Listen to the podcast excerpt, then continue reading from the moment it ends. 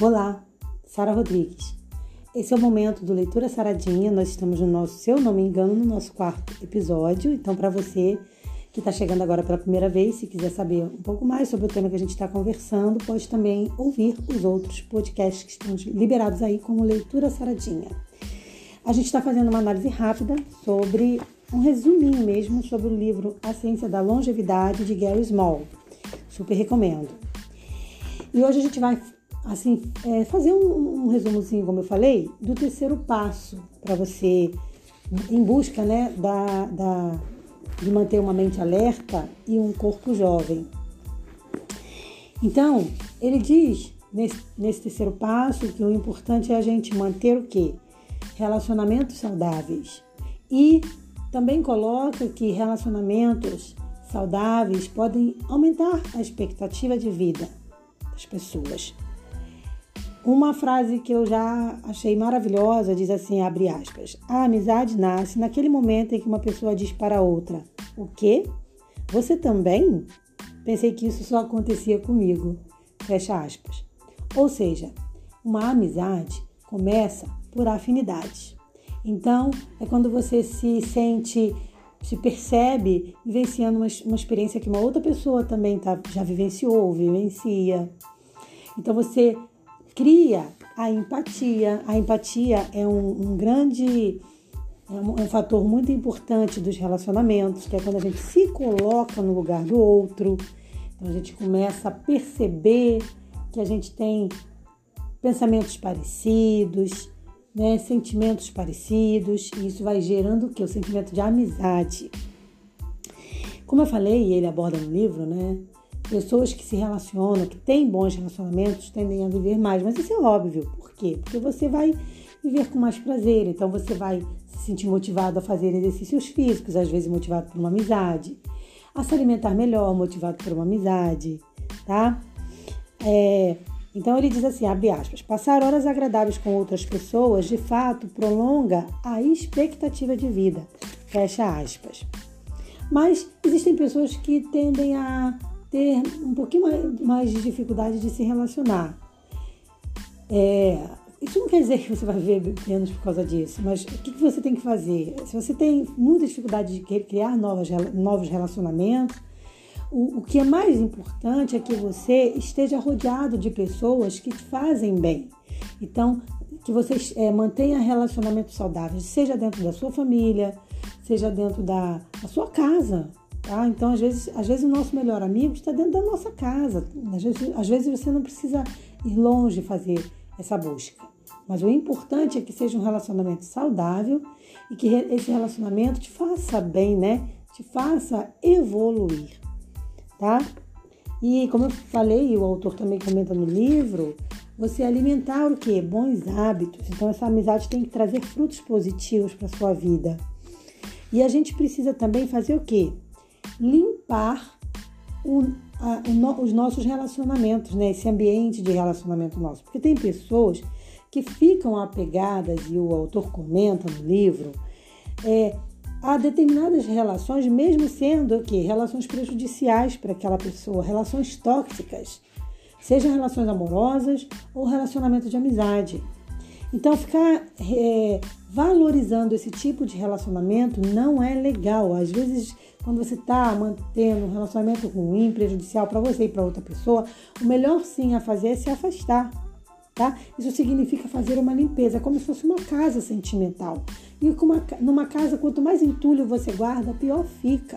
Então, nada desse negócio de ficar guardando entulho, não. Libere isso aí, vamos, vamos buscar coisas que nos fazem bem, tá? Vamos buscar relacionamentos que nos fazem evoluir como pessoas. É, a empatia também é um fator muito importante quando o assunto é amizade. Porque o que, que é a empatia? É quando eu tenho a capacidade de me colocar no lugar do outro. Então ele diz, abre aspas, imaginar as coisas como elas são na perspectiva de outra pessoa e conseguir entender os seus sentimentos é o que chamamos de empatia. Fecha aspas. Então, a empatia também é um fator importante para se manter um bom relacionamento social, tá? Tem pessoas que já nascem com o dom da empatia, outras precisam desenvolver. Mas o importante é que você crie, que você tenha a empatia, tá? Então, a conexão entre as pessoas ela é de grande importância e ela deve ser da melhor forma possível, tá? Então, empatia também pode ser aprendido para que a gente possa melhorar cada vez mais essa conexão, tá? E como é que eu faço isso? Como é que eu desenvolvo e aprendo a ter empatia?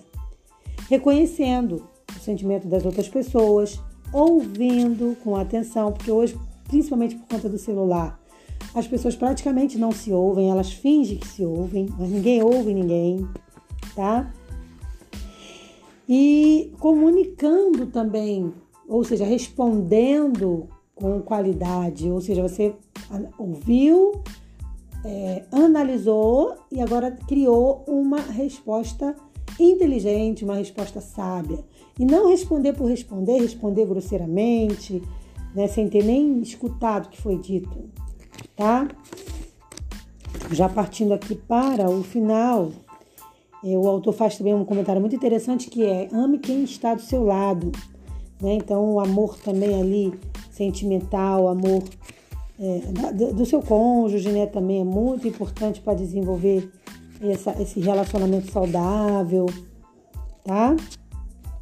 E vamos fechar aí com chave de ouro, que eu acho muito legal ele ter botado isso no livro também, que é você ter relacionamento com o melhor amigo do homem, né? Quem é o melhor amigo do homem? É o cachorro, será? Tem gente que discorda, tem gente que acha que é o gato. Mas seja lá qual for o teu bichinho de estimação, o importante mesmo é que você tenha bichos de estimação. Que você se relacione com o um animalzinho que vai te trazer alegria, que vai te trazer um sentimento de, de vida, sabe? Vontade de viver. Isso é que é legal. Então tenha um animalzinho de, de estimação. Quando você considera ter um animal de estimação, você deve também levar em conta as preferências dele, tá? E é, é também é, respeitando ali o bom convívio familiar, tá? Então, por exemplo, às vezes você gosta de cachorro, às vezes seu cônjuge não gosta tanto. Às vezes, né, a gente vai ter que fazer os ajustes ali na família para que esse, esse amiguinho, esse coleguinha, né, ele não venha trazendo problema para casa, né? Ele tem que vir trazendo alegria, solução tá? Mas é muito bom, gente. Eu tenho quatro cachorros. Não sei se você sabe, eu tenho quatro cadelas.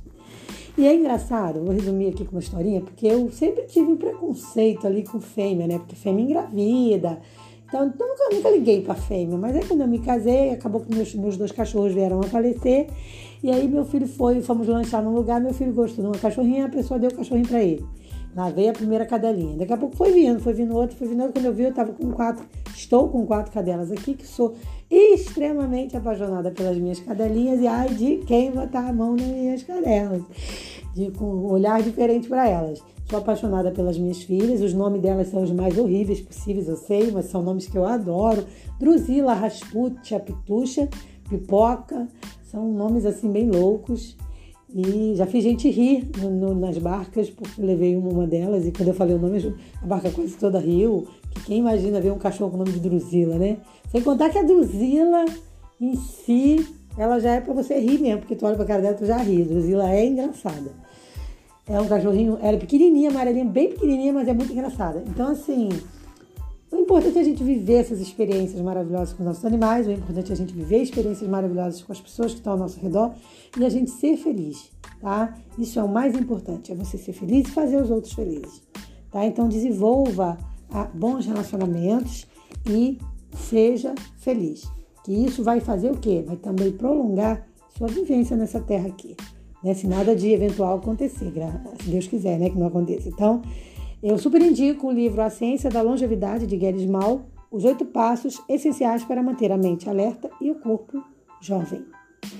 Bom, é, eu vou ficando por aqui. Espero que você tenha gostado desse nosso podcast. Espero você para o nosso próximo encontro do Leitura Saradinha. Um forte abraço. Paz.